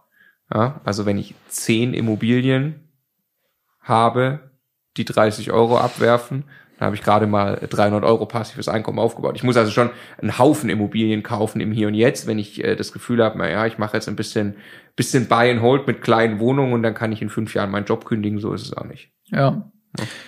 Musst äh, eine sehr hohe Rendite haben. Du kannst ja immer noch, also du kannst ja schon darauf abzielen, zum Beispiel in 15 Jahren fertig zu sein und dann die Tilgung und so weiter so wählen, in 15 Jahren wirklich das Bankdarlehen komplett zurückzuzahlen. Aber in dieser Zeit muss die Immobilie halt äh, genug Geld abwerfen, das dann auch zu tun. Also es wird ungleich schwieriger, wenn man viel später anfängt oder wenn man äh, viel früher fertig sein möchte. Genau, und aber auch das, und das finde ich das Schöne an, an, an Immobilien halt, das geht wieder, wenn ich sage, ich gehe jetzt wirklich die, die, die Turbo-Extrameile. Ja. Also wenn ich da, wenn ich mich jetzt richtig reinhänge fünf Jahre und ich hebe Werte, das heißt, ich handle vielleicht sogar Immobilien, ich kaufe Immobilien und verkaufe sie wieder, um Eigenkapital zu generieren. Oder aber, äh, wie auch immer, ich ziehe das Geld wieder raus durch Nachbelag. Ich bin in der Lage, große äh, Problemfälle zu kaufen, abgerockte Mehrfamilienhäuser, wo nichts mehr funktioniert und, und, und Mieter überall Probleme machen, schlechter Zustand. Und ich schaffe das tatsächlich da in einem Jahr äh, eigentlich einen, einen, einen Wert von 500.000 oder gar eine Million zu heben. So, ähm, auch das geht halt. Und wenn ich diesen Weg einschlage, dann kann ich es möglicherweise, und da gibt es Beispiele, die wir kennen, die das dann in fünf, sechs, sieben oder acht Jahren wirklich geschafft haben, ein Nettovermögen von ein paar Millionen zu haben, was aber schon in Immobilien war und sich direkt schon ein passives Einkommen von ein paar tausend Euro im Monat im Hier und Jetzt umgesetzt hat und die de facto ab jetzt eigentlich nur noch zum Spaß arbeiten. Genau, und das sind nicht irgendwelche, wir haben da mal irgendwen gehört, Geschichten, die kann man auf unserem YouTube-Kanal, wir erzählen die ja, ne? also inklusive Schritt für Schritt, was haben die Leute getan, wann haben sie welche Entscheidungen getroffen, was ist der Unterschied? Das, das, das Erste, was wir gerade besprochen haben, ist, ich führe mein ganz normales Leben weiter, beschäftige mich aber schon auch mit Zeitansatz mit Immobilien, mache das ein Stück weit zu einem Teil meines Lebens, äh, immer wieder mal nach Immobilien zu suchen und kaufe über die Jahre ein paar kleine Wohnungen. Das ist das eine. Um das hier durchzuziehen, was du jetzt als zweites beschrieben hast, musst du das zu einem großen Teil deines Lebens machen, Immobilien. Ja, also immer ein Großteil des Traffics auf deinem Handy hat in Zukunft mit Immobilien zu tun. Ein Großteil der Menschen, die du triffst, beschäftigen sich mit Immobilien. Du freust dich mehr darüber, deinen Banker zu treffen, als deinen besten Freund so halb. Ja, also das sind ist jetzt übertrieben, aber wenn du die, diesen Menschen zuhörst, die haben schon alle auch so einen kleinen Hau, was Immobilien angeht, die das in acht Jahren durchgezogen haben, Multimillionär und äh, komplett finanziell frei zu sein. Aber die haben das dann auch halt wirklich geschafft. Wenn die sich dann jetzt entscheiden, jetzt ist dann auch gut gewesen, dann ist halt gut gewesen. Genau, und das sind, die haben alle einen Hau, die haben alle Immobilien. Sorry, Jungs. äh, die haben, die sind aber auch alles Unternehmer. Also Unternehmertypen. Ja, Unternehmertypen, beziehungsweise sie sind für mich im Immobilienkontext auch einfach Unternehmer. Mhm. Also jeder, jede Immobilie sollte ich denken wie ein Unternehmen und so, das mhm. ist, das ist sowieso klar. Aber wenn ich meinen Job ganz normal behalte und mir alle paar Jahre eine kleine Wohnung kaufe, beste und genialste Altersvorsorge. Ich werde weit vorne sein in seinem Vermögensaufbau auf Lebenszeit gegenüber allen anderen, die Riester-Renten und, und sonst irgendwas machen. Das ist also um Faktoren, das ist brutal. Wahrscheinlich kann ich auch früher in Rente gehen, wenn ich das so mache. Und dann gibt's aber eben die Leute, die sagen, ich möchte, ich möchte jetzt raus aus dem Hamsterrad. Das wissen wir aus eigener Erfahrung. Dann muss man Unternehmer werden. Das ist dann auch äh, ein Weg, der, der das möglich macht. Dann baut man sich aber erstmal sein, sein neues Hamsterrad. Ja, also dann, und das haben sie alle. Also die, die wir kennen, die ganzen, also die, die Multimillionen Immobilien Bauträgerdeals machen, die Mehrfamilienhäuser entwickeln, die äh, Buden am Fließband kaufen, ähm, die haben alles sich kleine Unternehmen gebaut. Manchen war das bewusst, dass sie das tun, anderen war das nicht bewusst. Aber das ist wirklich eine selbstständige unternehmerische Tätigkeit. Da brauche ich irgendwann auch sowas wie ein Team, was das Ganze überhaupt äh, steuert, verwaltet, äh, managt so. Ähm, aber wenn ich den Weg gehen will und Immobilienunternehmer werde, dann kann tatsächlich die große Kohle winken. Ja. Genau. Also ich ähm, fasse mal zusammen, wo wir jetzt stehen. Warum Immobilien? Sehr rentabel ist klar. Bester Weg zu passivem Einkommen. Die Möglichkeit, auch passives Einkommen im Hier und Jetzt, also Frührente und so weiter, das bedingt aber wirklich brutalen Einsatz. Wir hatten auch schon wir hatten auch schon das Thema Driver Seat.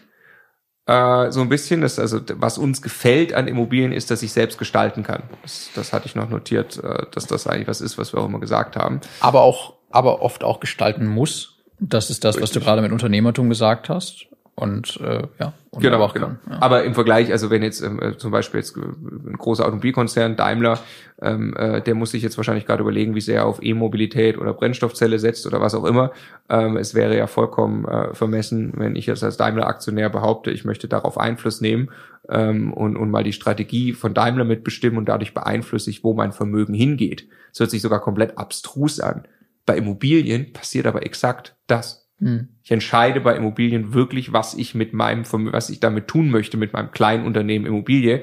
Vermiete ich das vielleicht bald äh, äh, möbliert? Ähm, Fahre ich irgendein anderes Konzept? Möchte ich einen Balkon dran bauen oder nicht? Ähm, das sind dann alles tatsächlich meine Entscheidungen. So, möchtest du zum Abschluss der ersten Folge nochmal erzählen, wie deine erste Immobilie.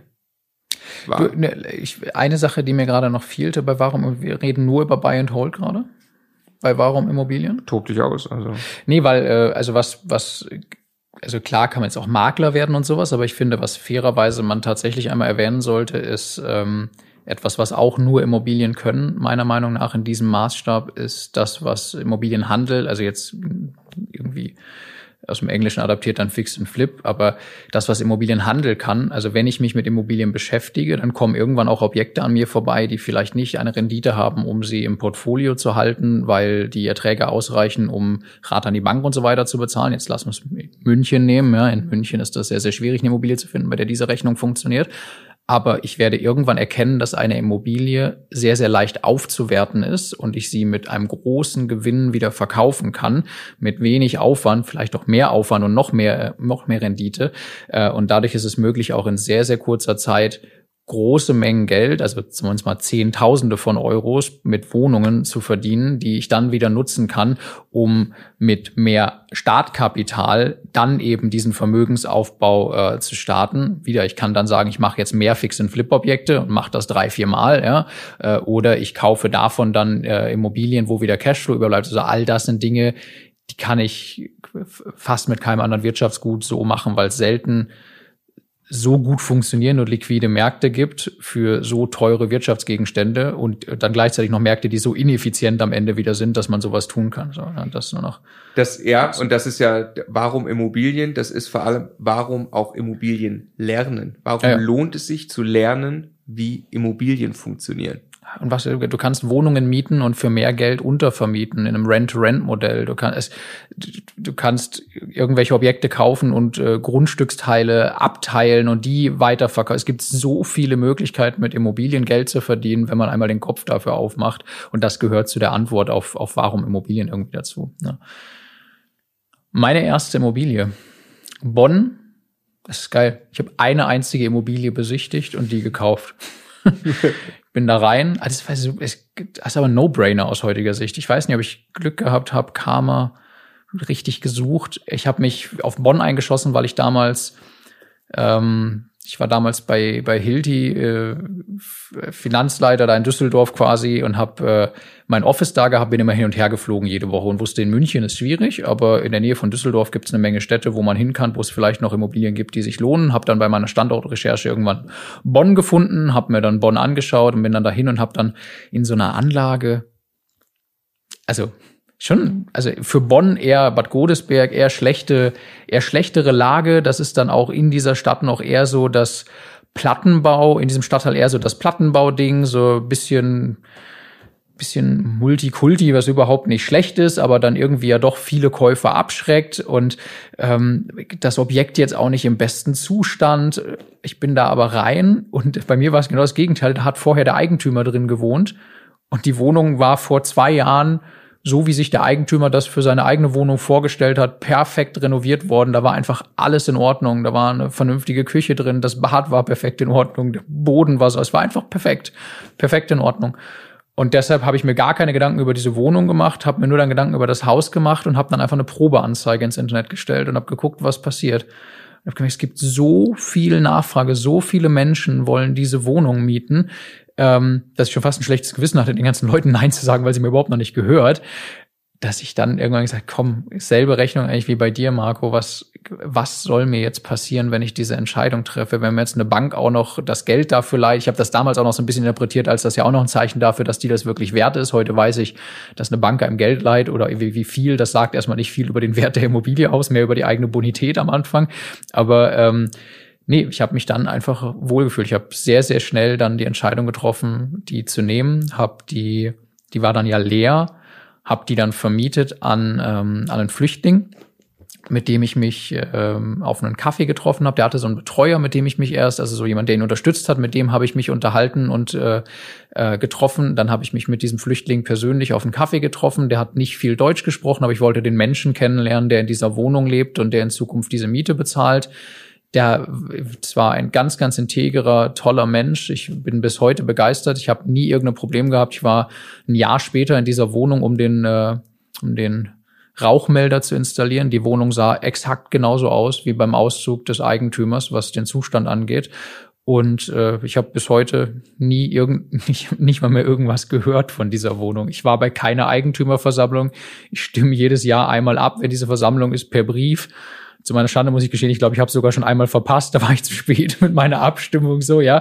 Das ist ein perfektes Beispiel für eine Wohnung, mit der man einfach keinen Ärger hat in diesem Modell. Die Miete kommt vom Amt, pünktlichst jeden Monat. Ja, geil. Ähm, auch aus heutiger Sicht, also das, die hat irgendwie neun Prozent Mietrendite oder sowas. Tolles Investment. Ich wollte gerade fragen äh, nach Mietrendite neun Prozent, aber ja. ist mir aufgefallen, ähm, wir haben, meine, es muss ja bei Warum Immobilien nochmal kurz erklärt werden. Die Kalkulation im Detail haben wir schon erklärt.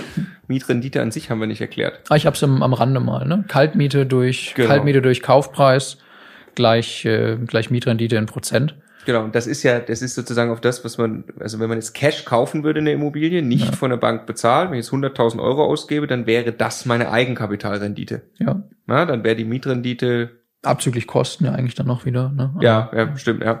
Ähm, das ist quasi das, was, wo der Vergleich immer hinkte früher, wo, wo ich immer dachte oder mir nie Gedanken darüber gemacht habe, okay, eine Immobilie hat halt eine Rendite von sechs Prozent, äh, DAX hat halt acht Prozent und Immobilie ist auch noch viel mehr Arbeit so, ne? Aber da hinkt dann eben der Vergleich, wenn ich da, wenn ich da das Fremdkapital reinbringe. Ja, lass mir eine wichtige Erkenntnis noch hinterher schieben, die, die ich, die ich da dann irgendwann noch gewonnen habe, ist, du, du kämpfst halt sehr, sehr lange darum, also wenn du jetzt wieder mit Finanzierung rechnest und dann eigentlich auf den Cashflow schaust, passives Einkommen, du kämpfst sehr, sehr lange darum, dass das eine schwarze Null ist. Mhm. Da brauchst du halt fünf, fünfeinhalb, sechs Prozent, je nach Kostenstruktur, Finanzierungsstruktur und so weiter, also eigentlich eher sechs Prozent, damit das dann auch nachsteuern eine Null ist.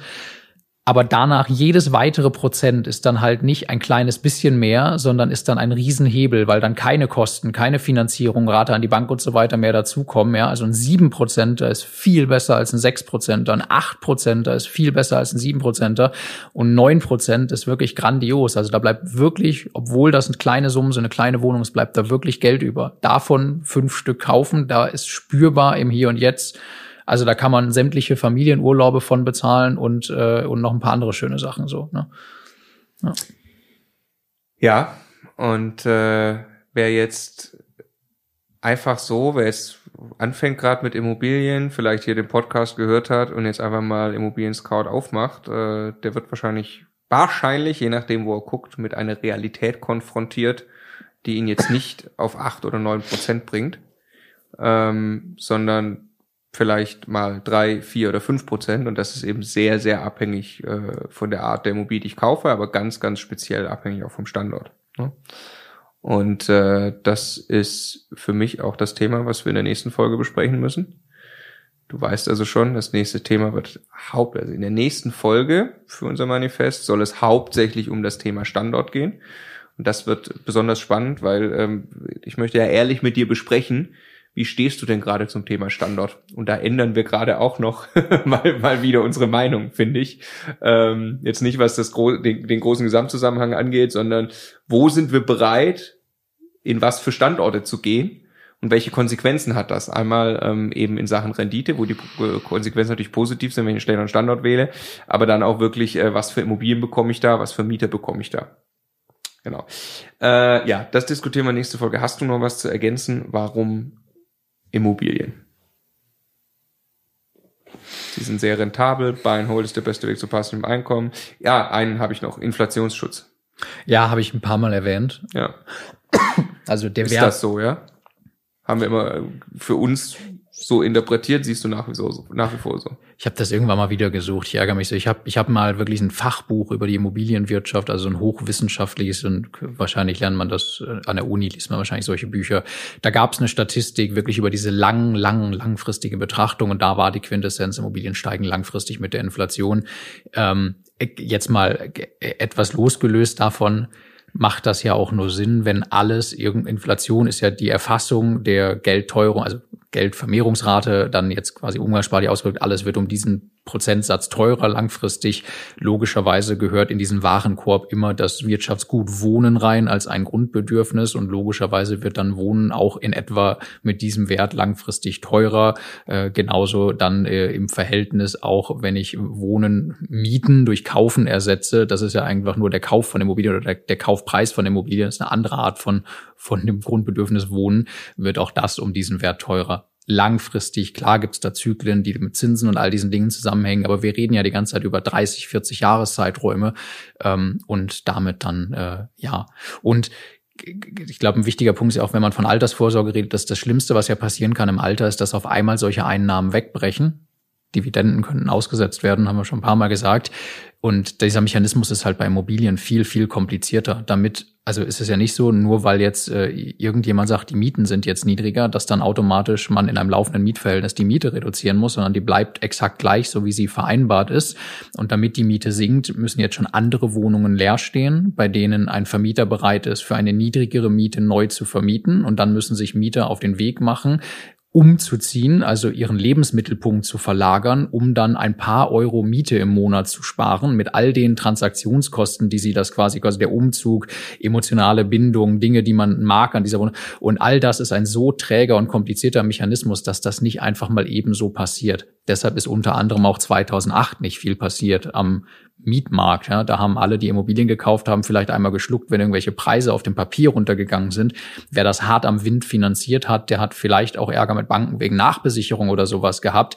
Aber wer zu dem Zeitpunkt ein gesundes Portfolio oder sogar abbezahlte Immobilien hatte, hat einfach ganz normal weiter seine Altersvorsorge genossen. Ja.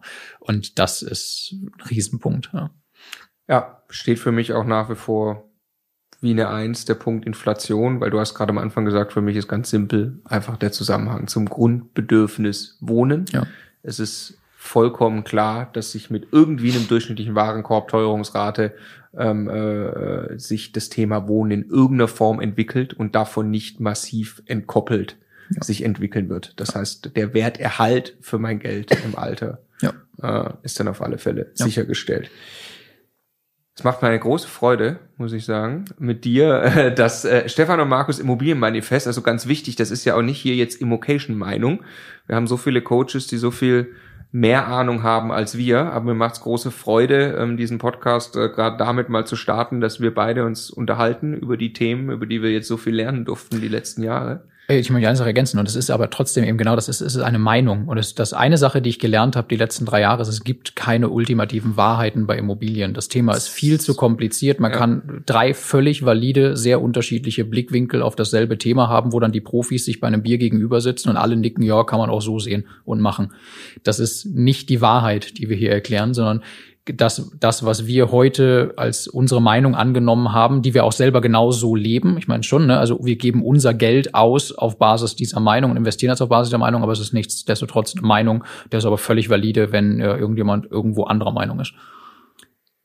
Absolut, genauso ist es. Ich freue mich, äh, äh, in der nächsten Folge mit dir weiter an unserer Meinung zu diskutieren. Wir schreiben auf in Stefan und Markus Immobilien Manifest, äh, warum Immobilien. Das ist fertig und äh, in der nächsten Special-Folge von uns beiden diskutieren wir dann, an welchen Standorten sich's lohnt, aber auch quasi mit welcher Strategie oder welche Strategien wir jetzt kennengelernt haben in den letzten Jahren.